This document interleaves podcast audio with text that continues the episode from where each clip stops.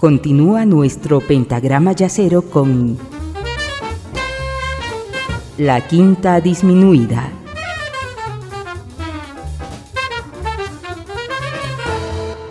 Gracias por continuar en compañía de la Quinta Disminuida en esta sesión en la que estamos disfrutando del mejor jazz gracias al inconfundible e incomparable Louis Armstrong.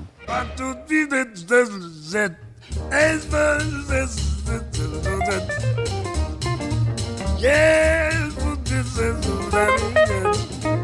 Papa bus this is that. Papa put a this is that. Pay attention. Do do this was that is do do do do do this. I just find the end, but I end. When you say this. El tema con el que cerramos la primera parte de la quinta era el clásico West End Blues que Armstrong grabó junto a sus Hot Five en junio de 1928, que, como les comentaba, resulta curioso que nueve días antes de que Armstrong la grabara, la presentó King Oliver en una versión sin pena ni gloria, que no trascendió, y al ver la repercusión que tuvo en el público la versión de su pupilo, decidió volver a grabarla a principios de 1929, intentando ejecutarla como Armstrong, Decir intentar es ser cortés, porque Oliver lo que quiere es copiar tal cual la grabación de Armstrong, imitando incluso su famosa introducción. En diciembre de 1928, Louis Armstrong realizaría el último grupo de grabaciones en Chicago, poniendo fin a este periodo, dejando para la posteridad la interpretación del dúo Armstrong-Hines, el maravilloso y genial tema Weather Bird, que puede resumir la dualidad musical de ambos y que es la primera grabación de Armstrong lanzada bajo su propio nombre, y también el fin de los Hot Five y los Hot Seven.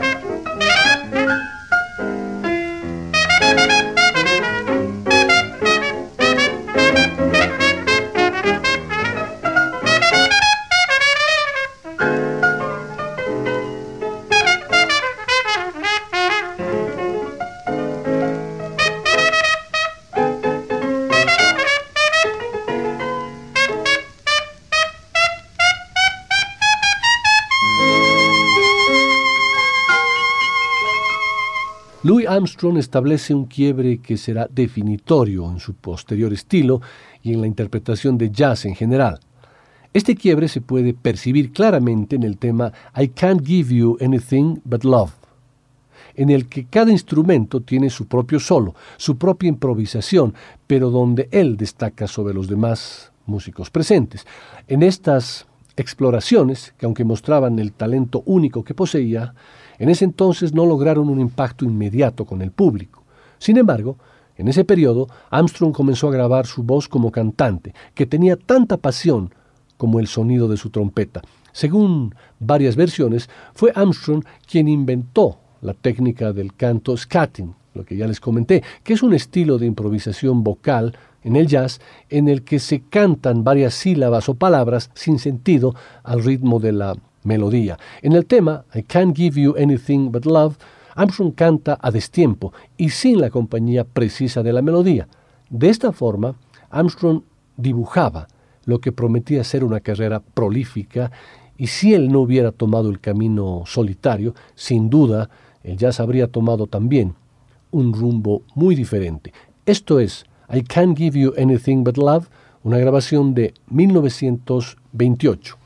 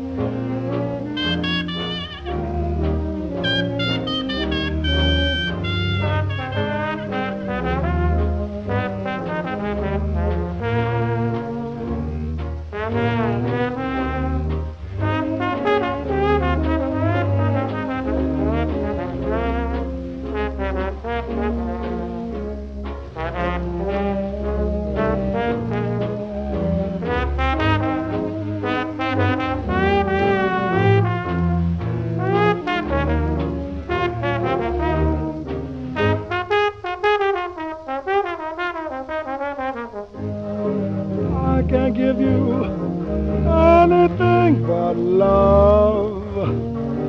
Baby, that's the only thing I'm plenty of. Baby, dream my wild, scheme my wild, baby. You should do that. By love, I love, I love all happiness. And I grab all the men that you and probably do. Gee, I'd like to see you looking swell, boy, baby. Better than middle. Diamond bracelet, what woodwork done for sale. My little baby don't my own. Tell that lucky day, your lucky day, you know done well. Baby, baby, I know. I can't give you anything but love.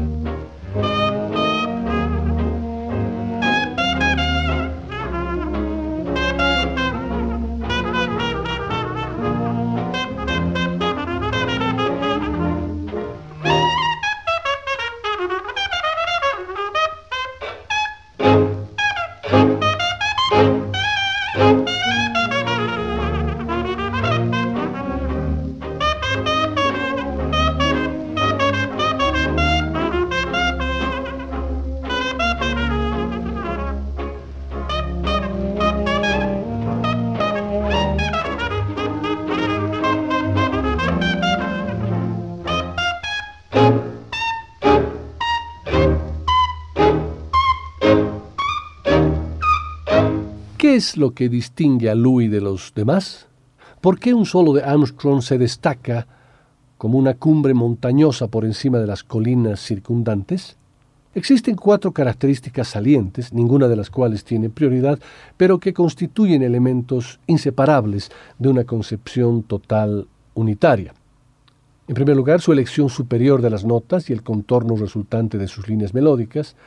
También, el segundo punto, su incomparable calidad básica de sonido. En tercer lugar, su igualmente incomparable sentido del swing, o sea, la seguridad con la que los sonidos se hallan colocados en el continuo temporal y las propiedades excepcionalmente variadas de ataque y corte de su fraseo.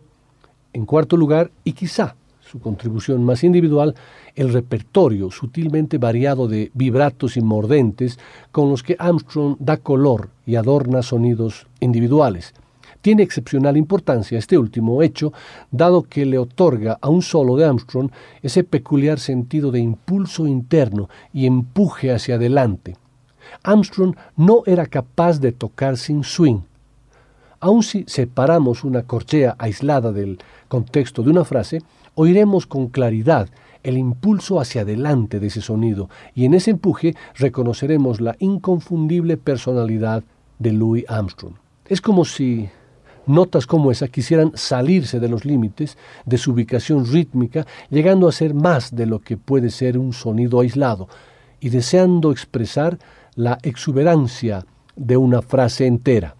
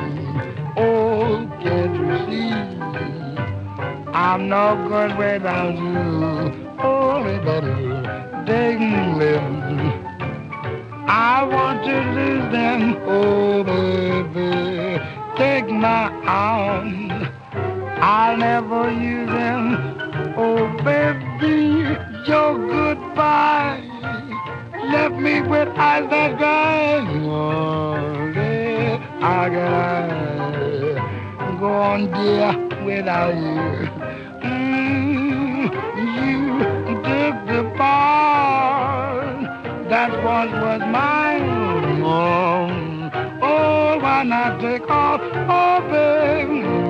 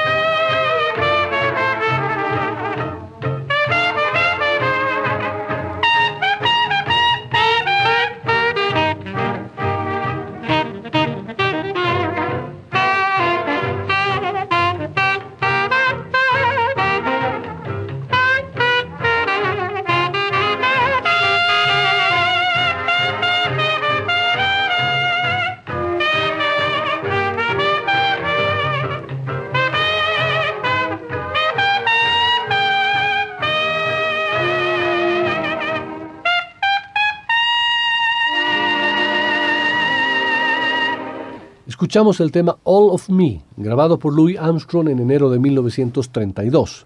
Armstrong irrumpió en Nueva York con una feliz confianza que hizo que el mundo de la música se tambaleara vertiginosamente. Los mejores compositores del país hicieron cola para convencer a la nueva estrella de tocar sus canciones. La sorprendente serie de discos que siguió para siempre colmó la brecha entre los estilos de música en blanco y negro. A partir de ese momento vendría una meseta en la carrera de, Louis, una década en la que abrazó su carrera, su popularidad y sobre todo su ritmo musical. Aunque algunos se malinterpretan rápidamente este periodo, en realidad hay mucho para disfrutar y poco para disgustar. Armstrong estaba experimentando una admirable suavización de sus talentos, una ampliación de su apoyo y nunca exhibe nada más que el disfrute más feliz en sus grabaciones. Este es Louis Armstrong and his Harlem Hot Band en el tema Dinah, una grabación de 1933. The next number we're going to swing for you is one of the good old favorites. That's uh, Dinah, Dinah. Look boy. Are you ready? Look. One, two, Thank you.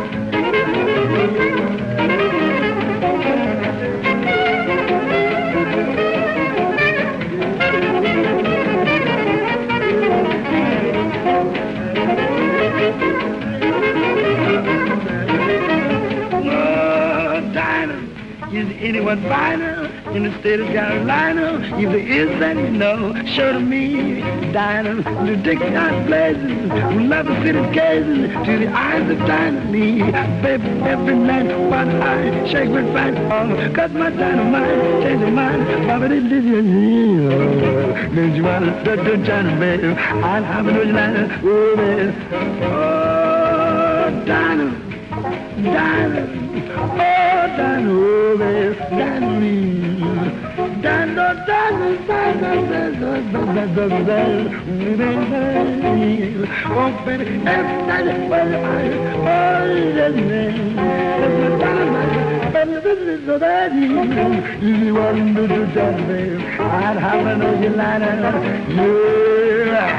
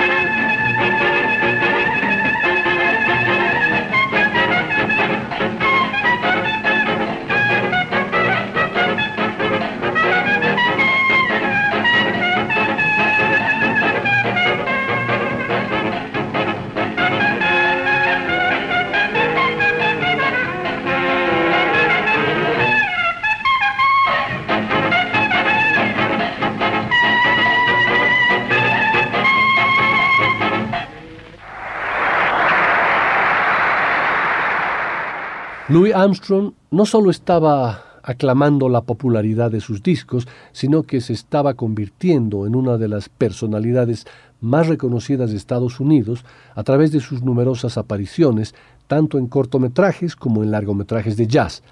Todos parecían conocer y amar a Louis. Este prolífico periodo comenzó con una breve asociación de dos años con el sello Victor y continuó con un contrato extendido por Decca.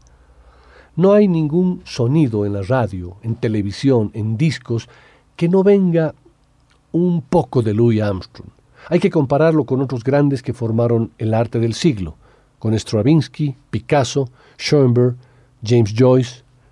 Él fue el único norteamericano de nacimiento entre ellos. Sin Armstrong no habría jazz, y sin jazz no existiría la moderna música de baile, la música pop, o de uso diario, todos estos sonidos de los cuales estamos rodeados siempre serían distintos sin Sachmo. Sin él no lo sabría. Sin él, el jazz hubiera seguido siendo la música local de Nueva Orleans, tan oscura como decenas de otras músicas folclóricas.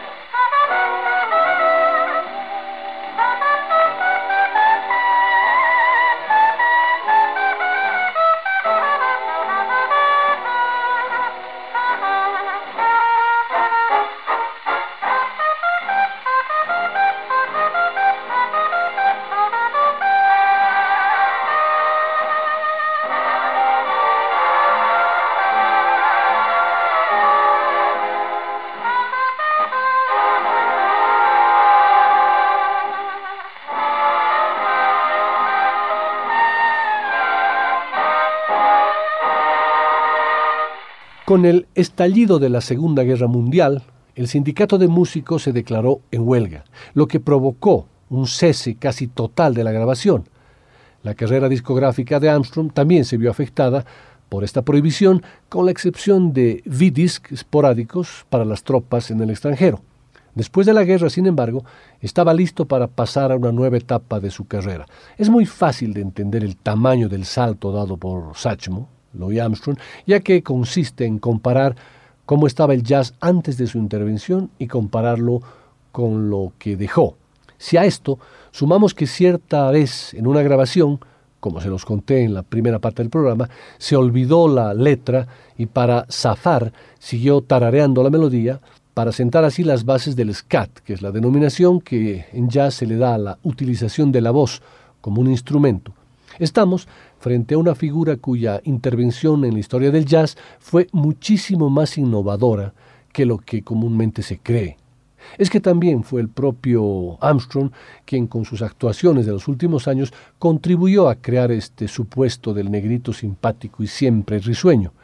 Hubo una posición en Satchmo diametralmente opuesta a la de Miles Davis, no solo desde el sonido, el de Satchmo era brillante, mientras que el de Miles era el del luto y la resignación, sino también en la forma de plantarse ante la sociedad. Mientras Armstrong exaltaba la jovialidad y su trompeta sonaba poderosa, Miles elegía ponerse de espaldas en sus solos ensimismados. Esto es I Wonder, grabado por Armstrong en septiembre de 1945.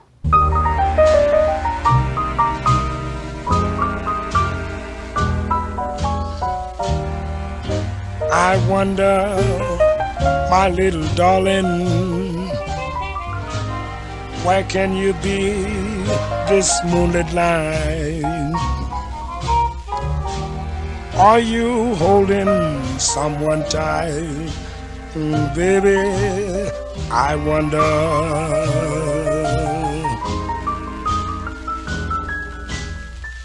My heart is aching, but I'm a fool to let it go on breaking. Maybe I'll awake to find that I'm mistaken. Mm, I wonder.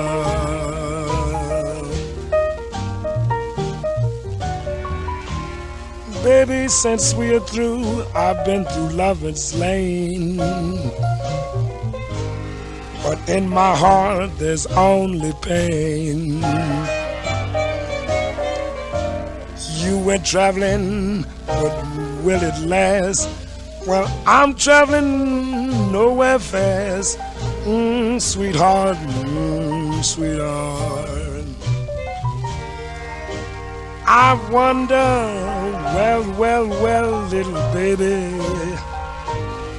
If this new love dies, where will you be? Will your heart come running back to me? Baby, I wonder.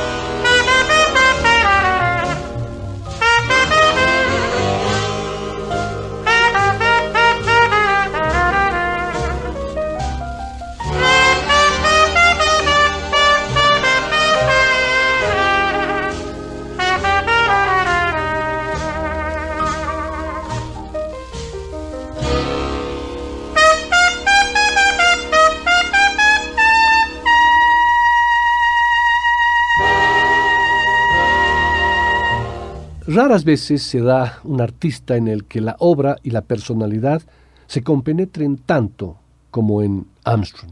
Casi parece que las dos pueden intercambiarse en forma continua. De aquí que también el Armstrong musicalmente débil ejerza su influencia gracias a su personalidad. En el texto que acompaña el disco de la música de la película Satchmo the Great, dirigida por Edward Marrow, Armstrong manifiesta lo siguiente, cuando tomo esta corneta, todo el mundo está detrás de mí, solo me concentro en mi corneta. Hoy no pienso de modo distinto sobre la corneta que entonces, cuando vivía en Nueva Orleans, no, esta es mi forma de vivir y mi vida entera. Yo amo estos sonidos, por eso trato de que suenen bien. Por eso estuve casado cuatro veces. Mis muchachas no vivían con la corneta. Quiero decir, cuando tenía un pleito con mi esposa, esto no me impedía encontrarle gusto al show en que tocaba. No dudo de que podría tocar la corneta después de que se hubiera largado. Estoy enamorado de mi corneta y mi corneta está enamorada de mí.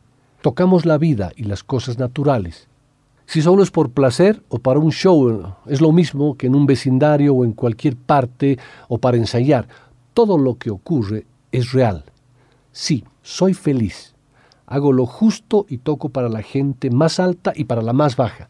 Lo único que espero es aprobación.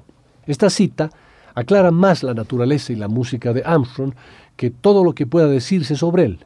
Los documentos musicales son de por sí tan sencillos y directos como la música misma. Louis Armstrong ha afinado el jazz, ha logrado unir la expresión emotiva y la técnica musical. Desde Armstrong ya no es posible justificar notas falsas con la vitalidad o la originalidad. Desde él, el jazz tiene que ser tan afinado como cualquier otra música. Si bien muchos críticos y conocedores profundos de la obra de Louis Armstrong suelen referirse a que el periodo fundamental, el más importante, el revolucionario, el que cambió el jazz, es el que abarca las grabaciones de los Hot Five y los Hot Seven, yo no tengo ningún complejo en admirar, disfrutar, valorar y, por supuesto, compartir con ustedes su obra posterior a 1950, que puede clasificarse como más accesible, más comercial o como se llame.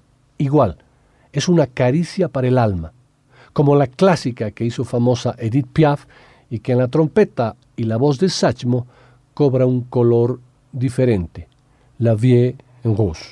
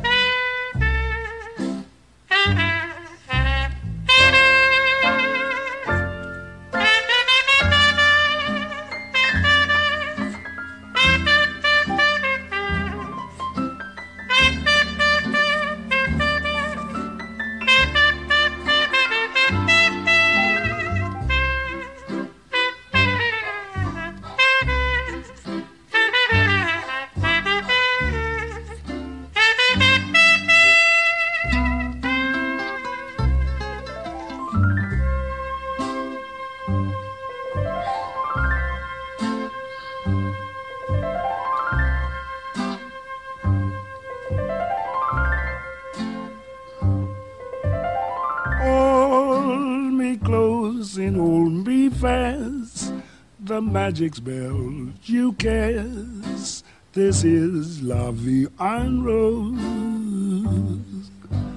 When you kiss me, heaven sighs, and though I close my eyes, I see Vie en Rose. When you press me to your heart, and in a world apart, a world where roses bloom. And when you speak, angels sing from above. Everyday void seems to turn into love song. Give your heart and soul to me, and life will always be la vie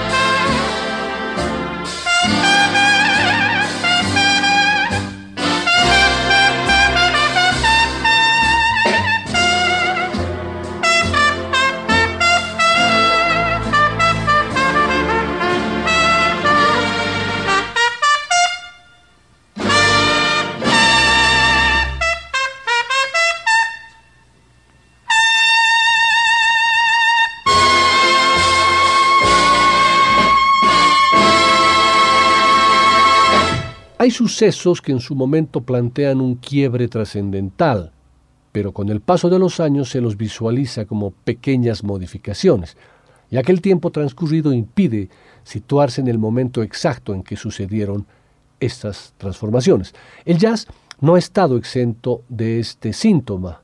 Es usual que muchos amantes del género estemos convencidos de que Charlie Parker, Miles Davis y John Coltrane, entre otros, protagonizaron las transformaciones más profundas, aunque cuando investigamos y nos adentramos en lo que era el desarrollo de la música negra a comienzos del siglo pasado en Estados Unidos, comprobamos que, contra todos los supuestos, la transformación que protagonizó Louis Armstrong podría ser más profunda que la de los genios citados. El crítico alemán Joachim Berendt, en su libro El jazz de Nueva Orleans al jazz rock, escribió lo siguiente. La transformación que protagonizó Louis Armstrong es mucho más profunda que la de los genios citados. La gente joven, que gusta llevar constantemente en la boca la palabra revolución, ha olvidado que Armstrong es el revolucionario más grande dentro del jazz.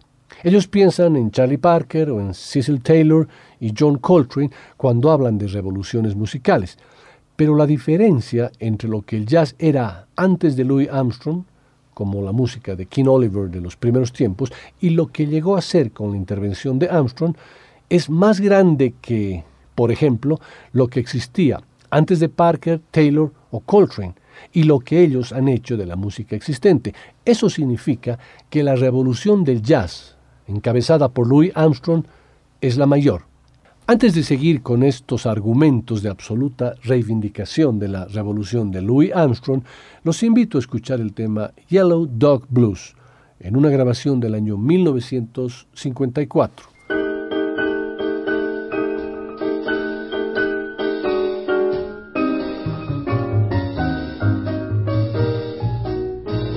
Ever since Susan Johnson lost her There has been much excitement and more to be. You can hear her morning, night, and morn. Yes, I wonder where my easy rider's gone. Now cablegrams come of sympathy. Telegrams go of inquiry. Letters come from Alabama and everywhere that Uncle Sam has even a rural delivery.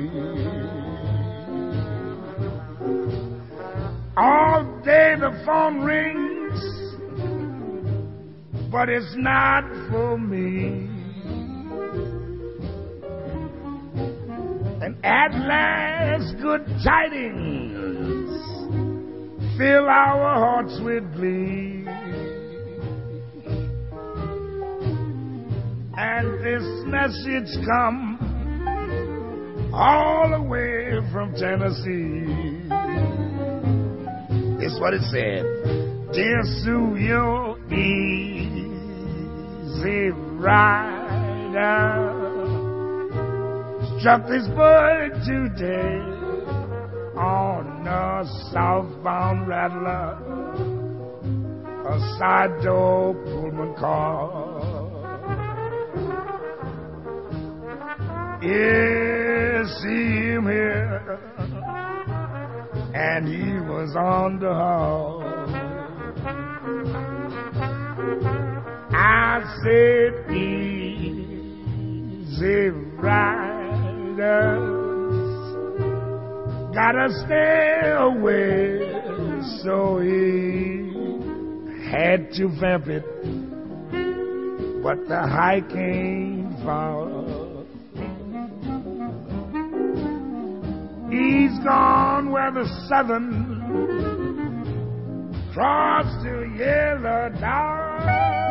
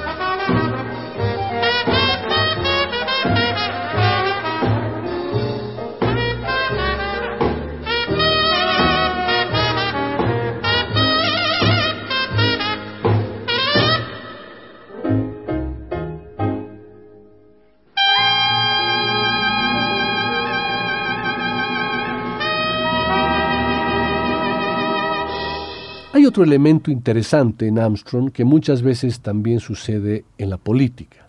¿Cuántas veces hemos visto figuras que en su momento protagonizaron grandes gestas de innovación que con el paso del tiempo quedaron como estancadas en ese lugar, como congeladas, incapaces de seguir avanzando al paso en que se va transformando la realidad de la política? Bien, Louis Armstrong también sufrió en carne propia ese desacople con el desarrollo del jazz.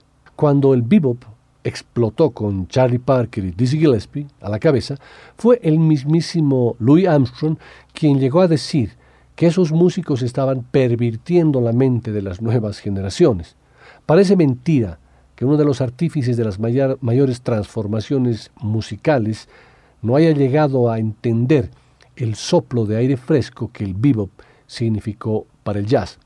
El ejemplo de Louis Armstrong, innovando a comienzos del siglo pasado, debería ser tomado como espíritu rebelde para indagar en el jazz de nuestros días y ver si efectivamente ya está todo inventado, o si, como creen algunos, solo queda el camino de la técnica instrumental como único recurso expresivo, algo que también está en crisis desde que las grandes universidades como la Berklee College of Music de Boston no hacen más que lanzar año tras año, camadas de nuevos músicos que suenan exactamente igual a los grandes maestros del género. Es que ceder a la creencia de que en el jazz ya se inventó todo no es más que una forma de resignación, de aceptación que no tiene sentido bregar por nuevas ideas, que no solo favorezcan el desarrollo de las artes, sino también el de la sociedad. Vamos con el clásico Mac the Knife, en una grabación del año 1955. Man. There goes Mac the knife.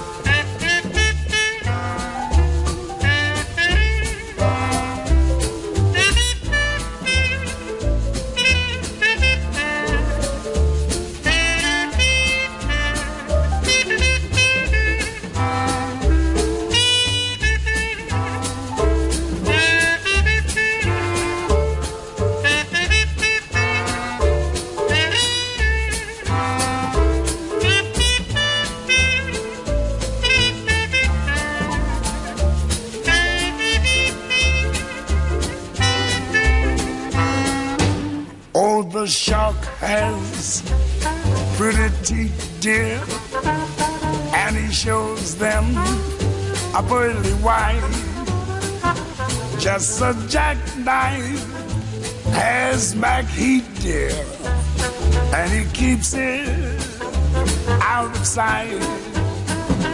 When the shark bites with his teeth, dear, scarlet billows start to spread. Fancy gloves, though, wears Mackie, dear, so there's not a trace mm, of red on the sidewalk. Sunday morning, baby, lies a body oozing life. Someone sneaking around the corner. Is there someone Mac the knife from a tugboat by the river? I cement bags drooping down. Yes, the cement's just for the weight, dear. Bet you Mac he's back in town. Look at here, Louis Miller disappeared, dear, after drawing out his cash. And Mac he'd spend like a sailor. Did our boy do something rash? Suki Tawdry Jenny Diver, Lottie Lanyard, Sweet Lucy Brown. Oh, the line forms on the right, dears. Now that Mackie's back in town. Take it, Satch.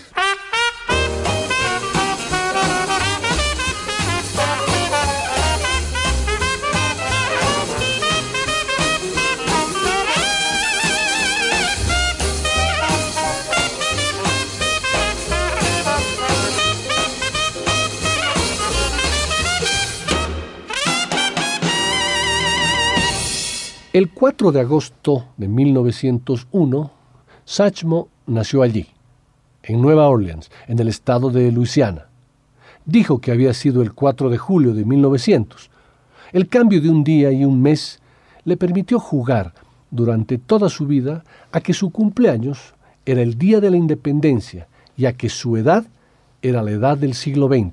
El malentendido hizo que el correo estadounidense sacara una estampilla con la leyenda Satchmo 2000 y que la orquesta oficial del jazz que dirige Winton Marsalis en el Lincoln Center presentara en Nueva Jersey, fuera de tiempo pero con fidelidad a las fechas redondas, un concierto conmemorativo junto al ya anciano Arvo Jazz, contrabajista de Armstrong durante 25 años.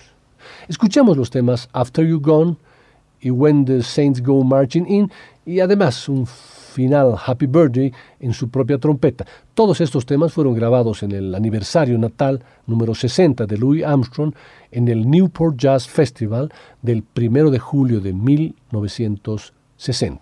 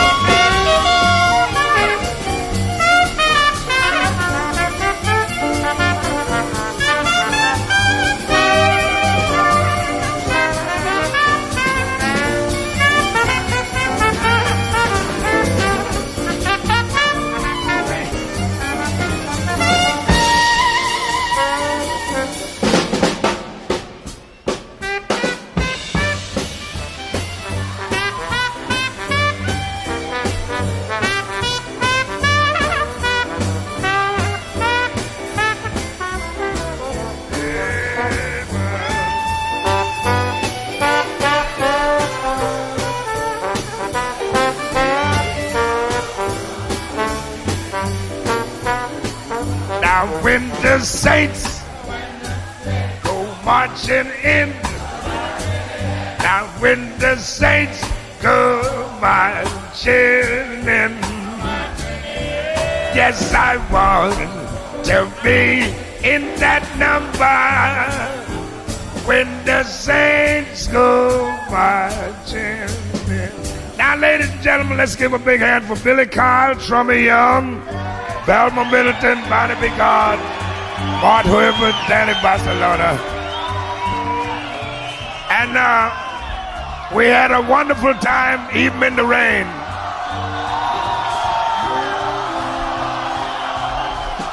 Listen, listen, on Monday, on Monday, Louis Armstrong celebrates his 60th birthday. It's no secret, is it?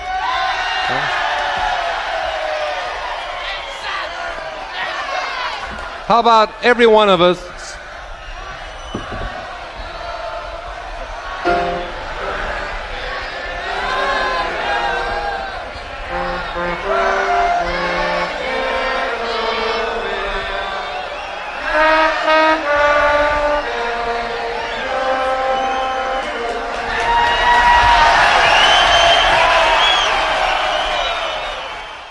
Los convulsos sesentas comenzaban a quedar atrás. En Estados Unidos fueron años en que se desataron tensiones que se acumulaban en la sociedad desde hace décadas.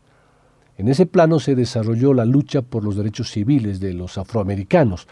Casos como los disturbios ocasionados por el ingreso del primer joven de color, James Meredith, al sistema universitario, o el llamado boicot de los autobuses protagonizado por Rosa Parks, marcaron una era en que la violencia se hizo particularmente visible. La guerra del Vietnam, la tensión internacional con la Unión Soviética y las impactantes muertes de personalidades como el presidente John F. Kennedy y la de su hermano, el senador Robert Kennedy, Martin Luther King, entre otros, habían puesto en entredicho el sueño americano. Por estas razones, el optimismo aparecía como una opción artística que no parecía del todo sosa en la época. El hipismo había planteado una particular visión de la sociedad a partir de una espiritualidad alternativa, el uso de las drogas, el pacifismo y la vida en comunidad. Su correlato musical se manifestó en ciertos exponentes que recogieron el ánimo bucólico y espiritual de esos días. If you're going to San Francisco, be sure to wear some flowers in your hair, cantaba Scott McKenzie en San Francisco. Una de las canciones que marcaron el llamado Verano del Amor de 1967, en que miles de melenudos, aventureros, llegaron a California desde distintas partes del país vistiendo llamativas ropas de colores. Por cierto, ello motivó la preocupación de compuestos padres y autoridades locales. Justamente en medio de esos días, en que los Estados Unidos parecía enfrentarse a sí mismo, dos compositores, Bob Till y George David Weiss, escribieron una canción que ponía el foco en las cosas buenas de la vida. What a Wonderful World, la llamaron. Cuando empezaron a pensar en un intérprete, primero se la ofrecieron a Tony Bennett, quien la rechazó pero no se desanimaron. Poco tiempo después consiguieron que otra figura de la canción la aceptara. Se trataba del trompetista y showman Louis Armstrong. Por entonces, Satchmo, Louis Armstrong, era uno de los artistas más populares del país, fumador habitual de marihuana, melómano, obseso y entusiasta consumidor de laxantes para mantener su peso, él aparecía de manera habitual en los medios, especialmente en la televisión. Algunos lo acusaban de ser insensible a la discriminación y que se blanqueaba para lograr aceptación del público, que lo identificaba con su trompeta, su pañuelo y su enorme sonrisa. Pero él, nacido en 1901, había conocido la segregación en su Nueva Orleans natal, donde consiguió surgir gracias al apoyo de una familia de inmigrantes judíos lituanos para quienes trabajaba. Es por esa historia y el sentido que tenía en la época que el escucharlo cantar líneas como veo árboles de color verde, también rosas rojas, las veo florecer para ti y para mí, resulta especialmente conmovedor, Aunque había ganado fama con el Dixieland durante los locos años 20, para los 60 era un artista que mantenía cierta vigencia. En 1964 consiguió el número uno de ventas con la canción Hello Dolly, con la que incluso logró algo que parecía difícil, destronar a los Beatles de la cima de los rankings. Armstrong era todavía respetado como cantante y por su gran técnica en la trompeta y la corneta. Este era su primer instrumento. En la trompeta de jazz no hay nada que no venga de Louis, apuntó alguna vez el mismísimo Miles Davis. Curiosamente, cuando la canción salió al mercado no logró el éxito, no alcanzó a vender ni siquiera mil copias, aunque en ello tuvo que ver el hecho de que Larry Newton, jefe de la ABC Records, no le gustó y decidió no promocionarla. Era muy old fashion para su gusto y estaba muy lejos de la estridencia lisérgica del rock psicodélico. Además, con 66 años, Armstrong era un veterano, lo que a veces no se avenía con los criterios de la industria. Sin embargo, el tema fue un gran éxito en el Reino Unido, alcanzó el número uno por cuatro semanas y se convirtió en uno de los singles más vendidos de 1968, aunque la gloria de tener el best-selling del año se la llevaron, como no, los Beatles con Hey Jude. De todas formas, la canción convirtió a Louis Armstrong en el hombre de más edad en entrar en la lista de singles del Reino Unido. Tom Jones más tarde rompió ese récord en el año 2009, pero bastarían algunos años para que la canción entrase de forma definitiva en la cultura pop, posiblemente por su letra evocativa y la emocionante interpretación de Armstrong. Ha sido incluida en varias películas como Good Morning Vietnam del año de 1987, 12 monos de 1995, Conoces a Joe Black de 1998, entre muchas otras. Por eso, y mucho más, vamos a cerrar esta sesión con el hiperconocido tema What a Wonderful World, aferrándonos a una de las premisas de la quinta disminuida, música sin complejos para oídos sin prejuicios.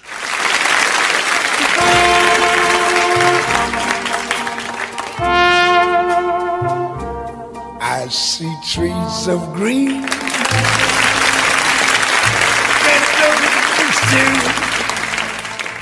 I see them blue for me and you. And I think to myself,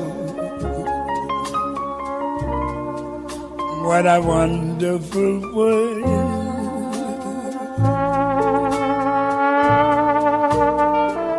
I see skies of blue, clouds of white, bright blessed days, dark sacred nights, I think to myself, what a wonderful world.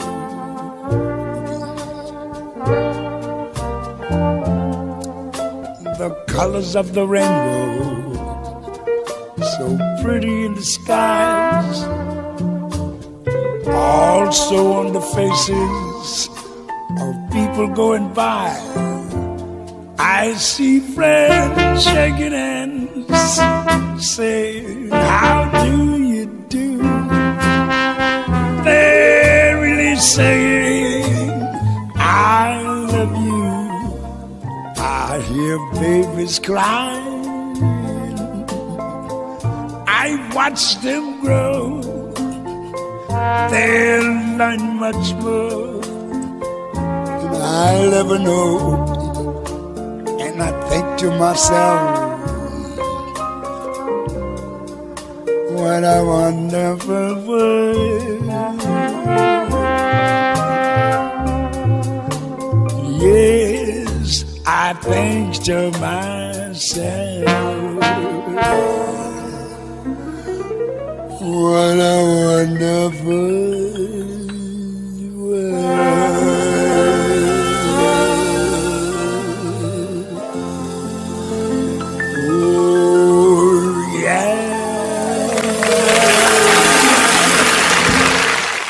Muchas gracias por su compañía en esta sesión de la quinta disminuida que le hemos dedicado al gran Louis Armstrong.